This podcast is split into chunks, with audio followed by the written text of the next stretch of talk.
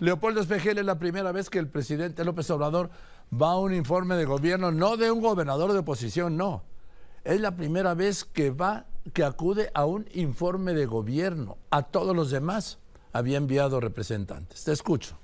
El gobernador del Estado de México, Alfredo del Mazo, rindió su sexto y último informe de gobierno al que asistieron el presidente Andrés Manuel López Obrador y la gobernadora electa Delfina Gómez, siendo esta la primera ocasión en que el presidente asiste a un informe de un gobernador, deferencia que fue agradecida por el gobernador saliente. A nombre del Estado de México, reconozco su apoyo decidido y le agradezco por todo el apoyo que nos ha dado, por su confianza en este gobierno y su cariño por los mexiquenses. Muchas gracias, señor presidente Andrés Manuel López Obrador. El mandatario estatal destacó que el triunfo de la maestra Delfina Gómez es una decisión histórica de los mexiquenses porque será la primera mujer que gobierne la entidad más poblada del país. A la gobernadora electa le deseamos el mayor de los éxitos. Estamos convencidos de que si le va bien a ella y a su gobierno, le irá bien al Estado de México.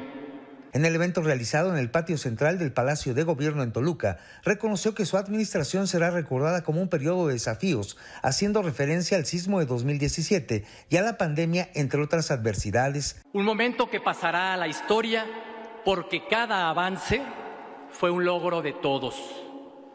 Agradezco a las y los mexiquenses por su confianza, por su respaldo en mi gobierno y por haber confiado en mí para servirles. Aseguró querer a su sucesora un Estado con un clima de paz y estabilidad.